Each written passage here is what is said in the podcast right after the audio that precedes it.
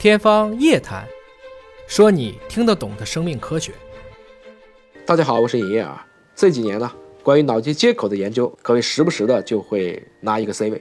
如今呢，脑机接口技术又有了一个新的进展，这是马斯克的脑机接口公司 Neuralink 的合伙人。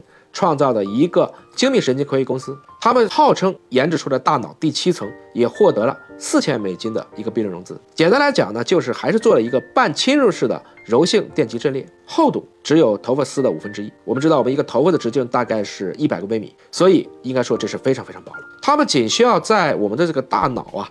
或者说颅骨上开一条不到一个毫米的缝隙，就能把这个设备放到里面，同时可以贴合在大脑的皮层外。大脑皮层呢，一共是由六个细胞层构成。我们熟悉脑细胞结构的人，大概都知道这一点。所以这一层叫做第七层。当然，这个第七层并不参与生理活动，主要还是一个感受器、探测器，采集大脑皮层的电信号。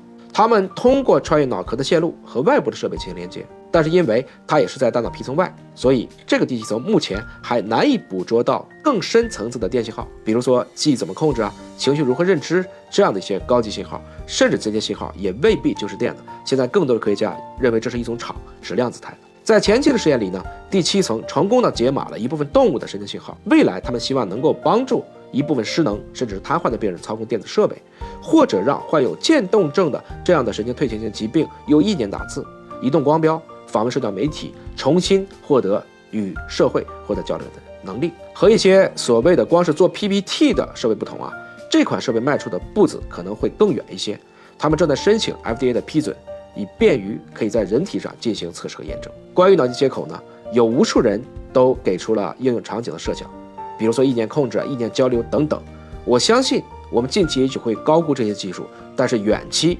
我们似乎又低估了这些技术，他们正在一一的被科学家和工程师们逐渐的去攻克，走进现实。当然，也有很多人提出了缸中之脑的担忧：如果技术发展到大脑可以在体外存活，又可以通过电信号给出不同的刺激，让我们产生五感六通，甚至能让你达到各种高潮，如何还能够让我们人类？拥有自由自觉的意识，我想这就是一个开放性的问题了。归根结底，一个技术从最开始的发明走向应用，还有非常多的问题要去解决。没有科技的人文可能是愚昧的，但是没有人文的科技一定是危险的。您认为脑机接口还有哪些值得期待的应用场景？如果意识永生就像《流浪地球二》那个样子，您是否会同意呢？欢迎在评论区说说看法。